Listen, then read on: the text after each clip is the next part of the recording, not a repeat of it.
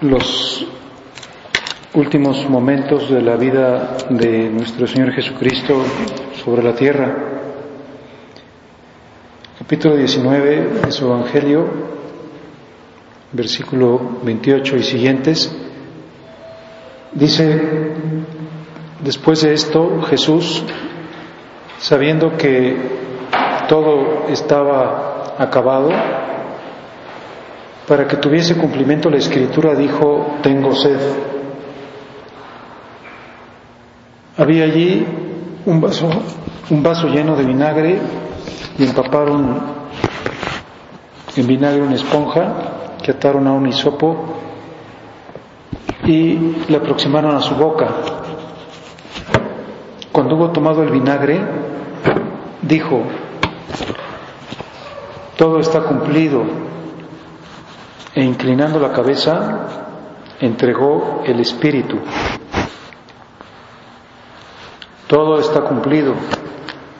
En este momento se han cumplido todas las profecías. En este momento de la muerte de Cristo se ha cumplido el proyecto de salvación que había decretado el Padre Celestial en este momento se ha cumplido todo el sentido de su vida, el, porqué de su nacimiento, el porqué de su infancia, el porqué de su adolescencia, el porqué de su vida oculta, el porqué de la muerte de los niños inocentes, el porqué de su predicación. Se ha cumplido todo. Como en este momento parecería que ya no hay nada más no hay futuro, podríamos decir, no hay ninguna otra realidad importante porque Cristo ha entregado su espíritu. Pero nos encontramos con que el apóstol Juan, a continuación, de un modo también muy detallado, relata lo que aconteció y dice, pero como era la preparación a la Pascua para que los cuerpos no quedaran en la cruz durante el sábado, porque era un día grande el de aquel sábado, los judíos pidieron a Pilato que se les quebrase las piernas y los retirasen.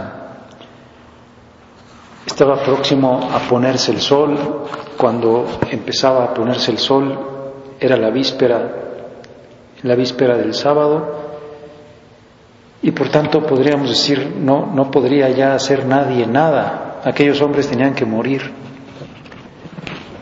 Los tres que estaban crucificados. Vinieron pues los soldados y quebraron las piernas del primero.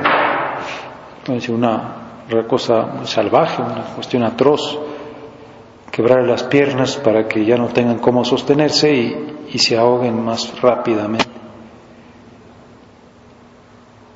Y luego quebraron las piernas del otro que había sido crucificado con Jesús.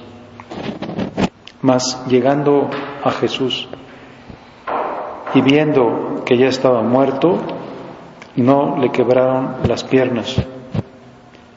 Pero uno de los soldados le abrió el costado con la lanza y al instante brotó sangre y agua. Y el que vio da testimonio y sabe que su testimonio es verdadero, a fin de que vosotros también creáis, porque esto sucedió para que se cumpliera la escritura. No le quebrarán ninguno de sus huesos, y también otra escritura que dice, mirarán al que traspasaron.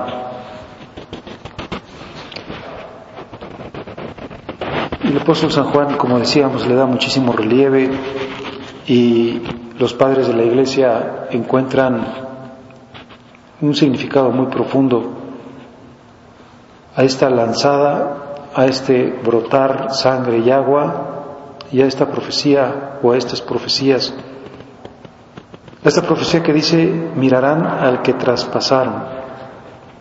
Una profecía que no solamente se cumple pues en el sentido de la historia, de la historia del Antiguo Testamento con respecto a la historia de este instante de la muerte de Cristo, cuando miran al que traspasan, miran a aquel que es atravesado con la lanza, sino que sigue cumpliéndose hoy. Nosotros seguimos mirando al que está traspasado y, para nosotros es, podríamos decir, como, como una invitación constante, mira al traspasado, mira ese signo, ese chorro, podríamos decir, ese ese caudal de sangre y de agua que está brotando de su costado. Y trata de comprender pues lo que quiere significar Dios con eso, porque la providencia divina dispuso que así sucedieran las cosas. El Papa Benedicto XVI lo explica en el número 12 de la encíclica Deus Caritas Est Dice en primer lugar que en su muerte en la cruz se realiza ese ponerse Dios contra sí mismo al entregarse para dar nueva vida al hombre. Esto es amor en su forma más radical. Podemos decir el amor teórico, el amor que había declarado Dios a su pueblo a través de los profetas, el amor que había revelado como la realidad de su esencia, Ahí está en su forma más radical.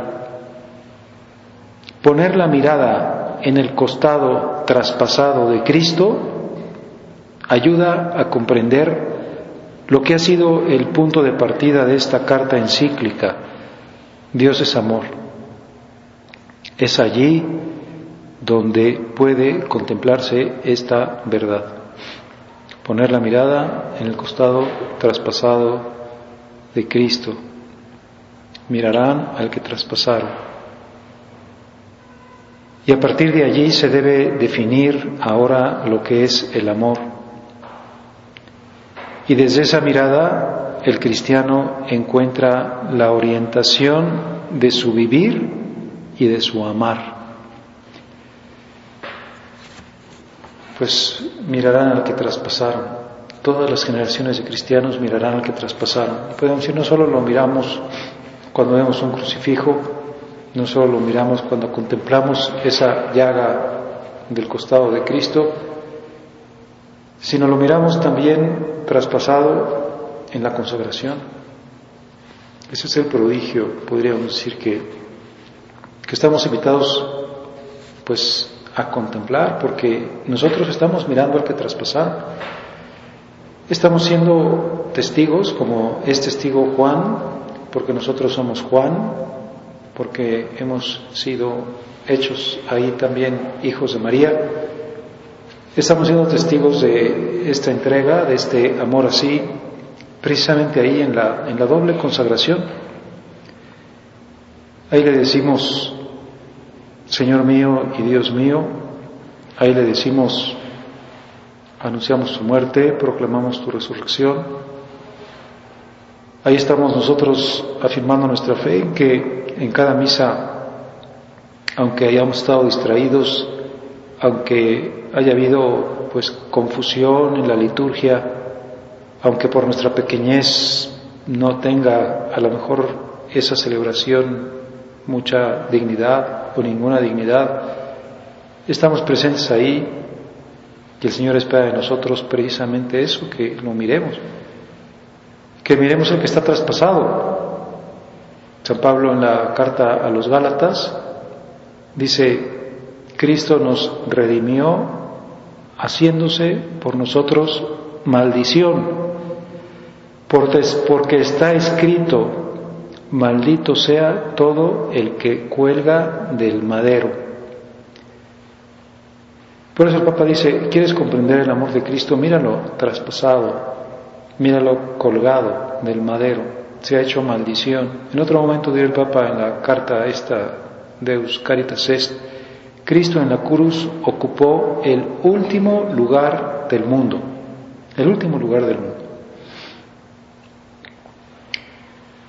Pues podríamos decir, no solo nos ama muriendo, nos ama también de esta manera que inventa, podríamos decir, la sabiduría divina, de manifestar un corazón que, del que se extrae toda la sangre y que no queda ni una sola gota y que emana también agua y que de ahí nace la iglesia, de ese corazón abierto, de ese corazón traspasado. Por eso los padres de la iglesia encuentran esa analogía tan bonita de decir, ¿sabes de dónde nació Eva? Nació del costado de Adán. ¿Sabes de dónde nace la iglesia? Del costado del nuevo Adán. Nace del costado abierto de Cristo. De ahí la iglesia se hace, por eso la iglesia se hace en la Eucaristía, la iglesia se hace en el santo sacrificio. Y nosotros podemos preguntarnos, bueno, Señor, yo cómo estoy valorando tu sacrificio, cómo estoy eh, encantándome en tu misa, cómo podré decir muchas veces, pues no hay cosa más importante que tenga que hacer durante el día y no hay cosa más importante que tenga que hacer durante toda mi vida, sino participar bien en la misa, participar bien en esa vista al que traspasaron, aquel que está ocupando el último lugar del mundo, aquel que en ese momento que yo lo veo en la doble consagración, pues está separada su sangre de su cuerpo. Está en estado de víctima, está muerto, está por lo tanto atravesado y me dice, míralo y no solo lo mire, sino contémplalo y no solo lo contemple, sino permanece en esa contemplación. Es hacer un enorme misterio, no vayas con apática rutina, no vayas con frialdad, no vayas con falta de fe, no vayas con distracción, no vayas impreparado, nunca podrás ir bien preparado, pero siempre podrás ir un poco menos mal preparado. Trata de vivir todo aquello que, que te ayude a, a que tu misa sea realmente el centro de tu vida, el centro de tu vida. Mi centro de atención, mi centro de amor, mi centro de fe, o memoriale mortis domini. Es el memorial de la muerte del Señor, es la actualización de su muerte. Y sigue diciendo el Papa, Jesús ha perpetuado este acto de entrega mediante la institución de la Eucaristía en la última cena. Ya en aquella hora él anticipa su muerte. Pues así lo ha querido. Su cuerpo, su sangre, el pan, el vino, el que está colgado hecho maldición, el que nos ama, podríamos decir, después de haber muerto, el que nos invita a fijar nuestra mirada en el que ha sido traspasado. Me puedo decir, pues, no sé, voy a ver cómo miro al que está muerto por mí y traspasado por mí, a ver cómo entiendo estas lecciones de amor, a ver cómo redimensiono mi vida si vivo bien la misa. Y podré quizá decir, pues no sé, como si yo dijera, pues cuando vayas a misa, como que llévate varios termómetros, por lo menos podríamos decir tres termómetros, o sea, tres termómetros que midan pues tres disposiciones interiores tuyas.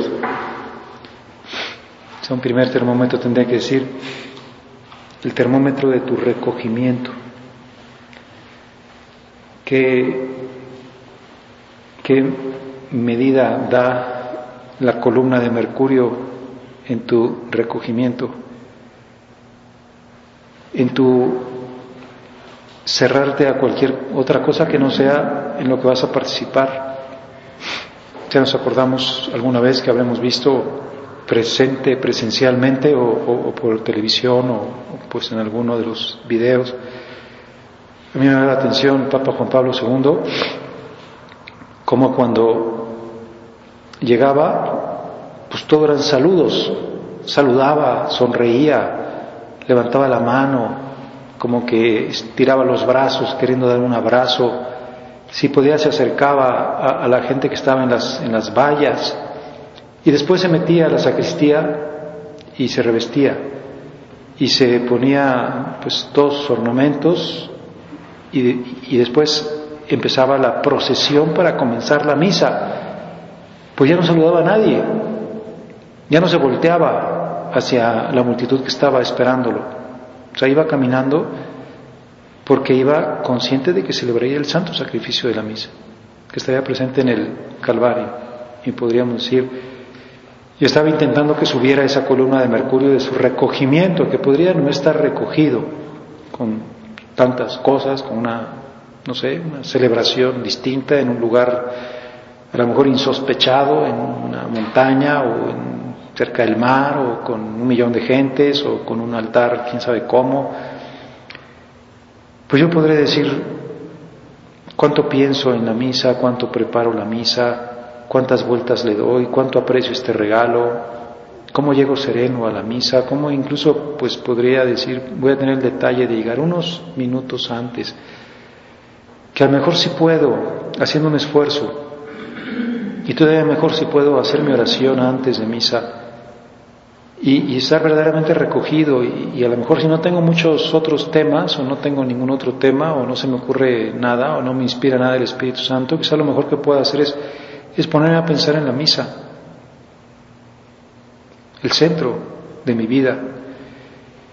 Y por eso tengo que aprovechar mucho el tiempo de la noche y decir, pues me preparo realmente, me estoy preparando. Y si nos preguntaran, oye, ¿y ahorita qué estás haciendo? ¿Sabes qué estoy haciendo? Estoy preparándome un poquito para la misa que voy a estar mañana. Yo la que voy a celebrar mañana, la que vas a participar mañana esperar así como con ilusión. A lo mejor puedo decir, no sé, voy a, llevarme a veces a la oración, a algunos, algunas de las oraciones de la misa, voy a tratar de sacarles más sentido. Voy a llevarme las partes variables, la oración colecta, por ejemplo. Voy, voy a valorar y sobre todo voy a pensar más en, la doble consagración, el momento central. Voy a mirar al que traspasaron. Ahí está traspasado, muerto, Ahí está y estoy yo presente y tengo esa grandísima dicha. Se ha hecho realidad para mí esta profecía. Me la han venido a descubrir. entonces podré decir, pues, pues va bien tu termómetro del recogimiento. Eres una persona que está recogida, si no te importa quién está en misa, a lo mejor alguna amiga tuya te dijo, oye, pues el otro día te vi y no me saludaste, pues qué bueno que no te saludé, que no, ni me di cuenta de que estaba. No, no supe quién estaba. Y puede decir, ni me importó. No me, me, me tuvo sin cuidado. Como que dijera, bueno, que se caigan unas cortinas que me aíslen de cualquier cosa que no sea estar donde debo, tener mi mente, mi imaginación, con el debido recogimiento. Me he podido meter en mí, que es, podríamos decir, donde se realiza la misa en mi alma. Se realiza afuera y se realiza en mi interior, porque me he recogido. Y al recogerme, mido otra de las realidades fundamentales para estar en misa, que es mi fe.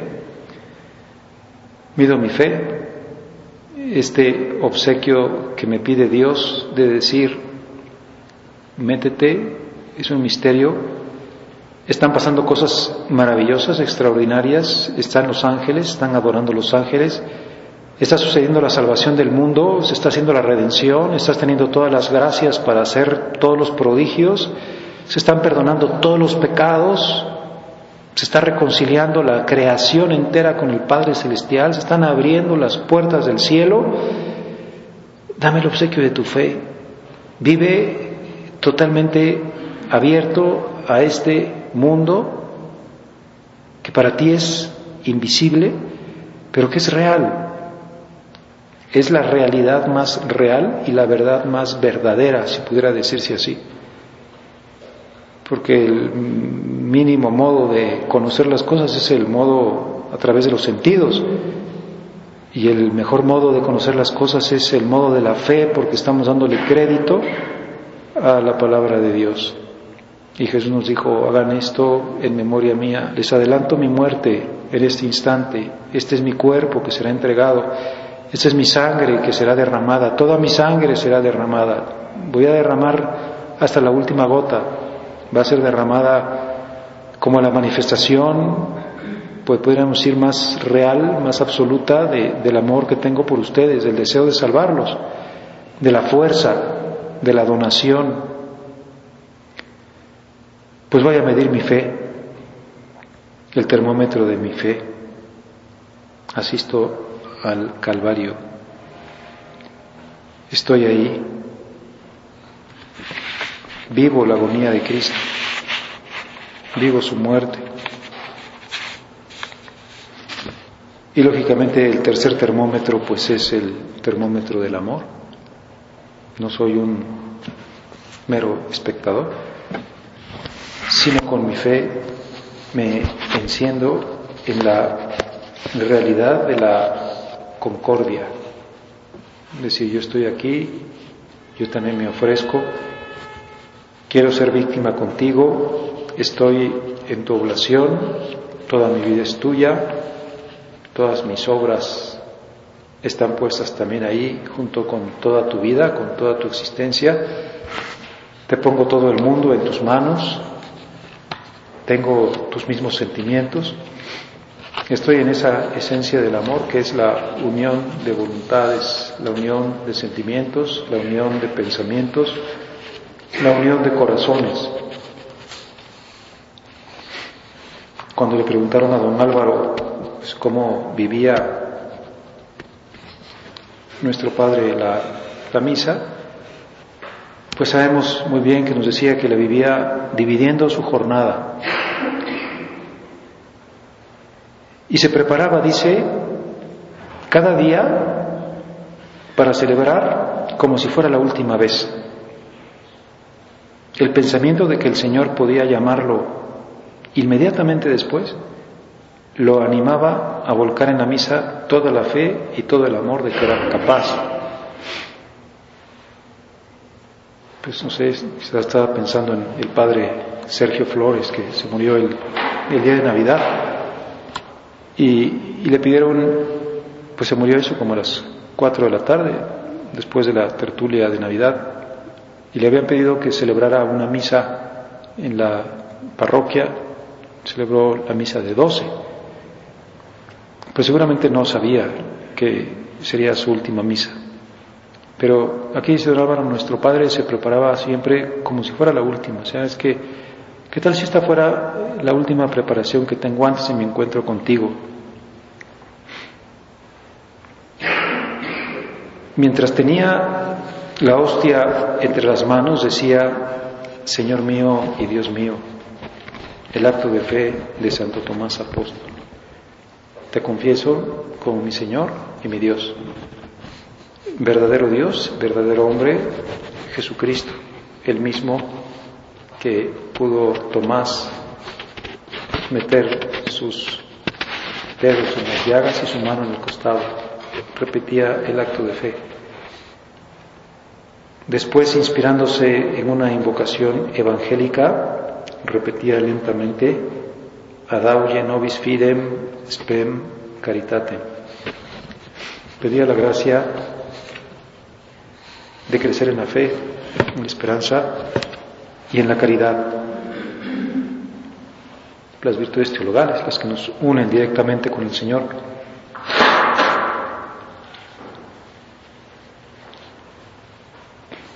Inmediatamente después repetía una plegaria dirigida al amor misericordioso que había aprendido y meditado desde joven. Padre Santo, por el corazón inmaculado de María, os ofrezco a Jesús, vuestro Hijo muy amado, y me ofrezco a mí mismo, en Él, por Él y con Él, a todas sus intenciones y en nombre de todas las criaturas. Podríamos ir así a esa oración que es el principal fin de la misa, el fin de la alabanza, de, la glorificación del Padre Celestial, Y en ese momento, lógicamente, tenía pues la víctima siempre grata a la presencia de Dios para alabar a Dios. Pues estaba queriendo hacer, podríamos decir, lo mismo que estaba haciendo Jesucristo. Jesucristo estaba diciendo en ese momento de su oblación al Padre, pues todo, todo, todas las criaturas, todas las almas, todos los hombres, todos los ángeles, todo en este ofrecimiento va a ser pues restaurado en cualquier en cualquiera de sus fallas se realiza nuestra redención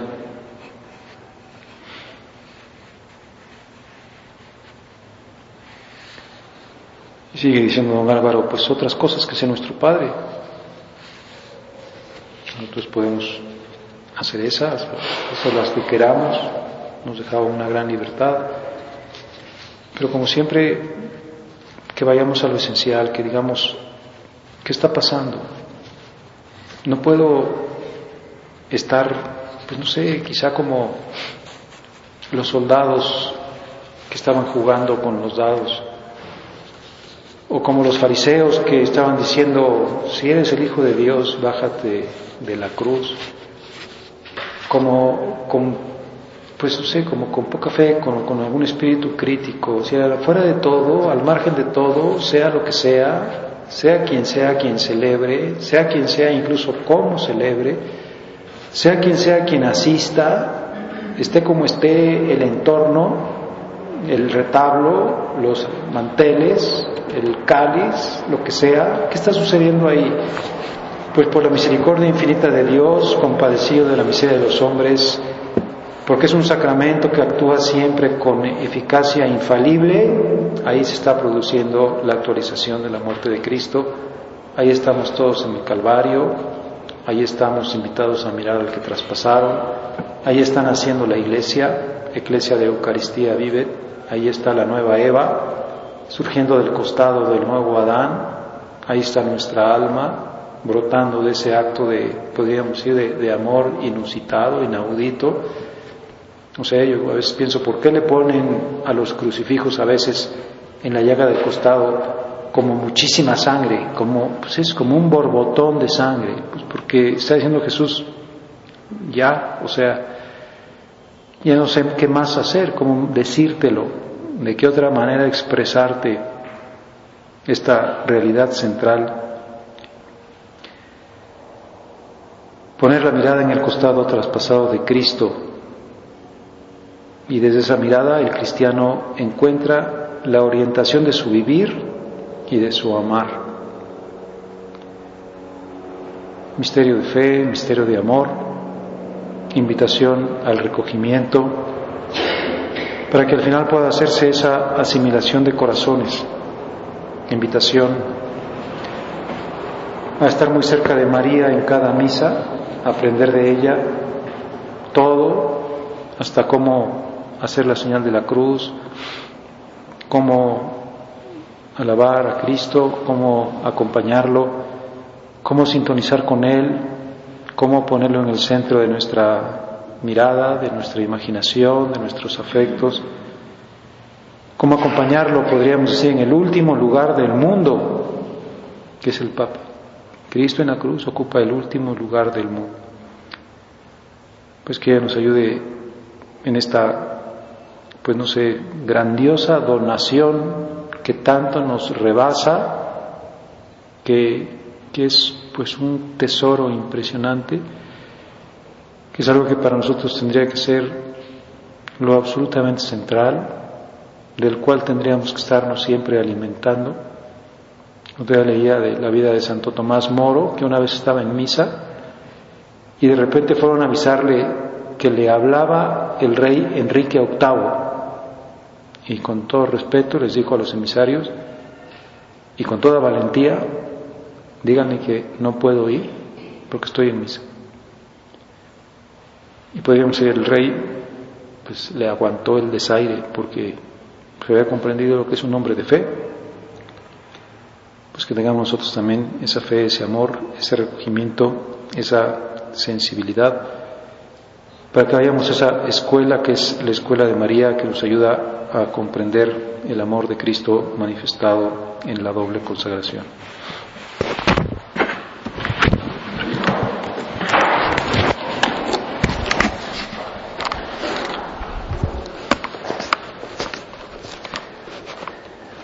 Te doy gracias, Dios mío, por los buenos propósitos, afectos e inspiraciones que me has comunicado en esta meditación.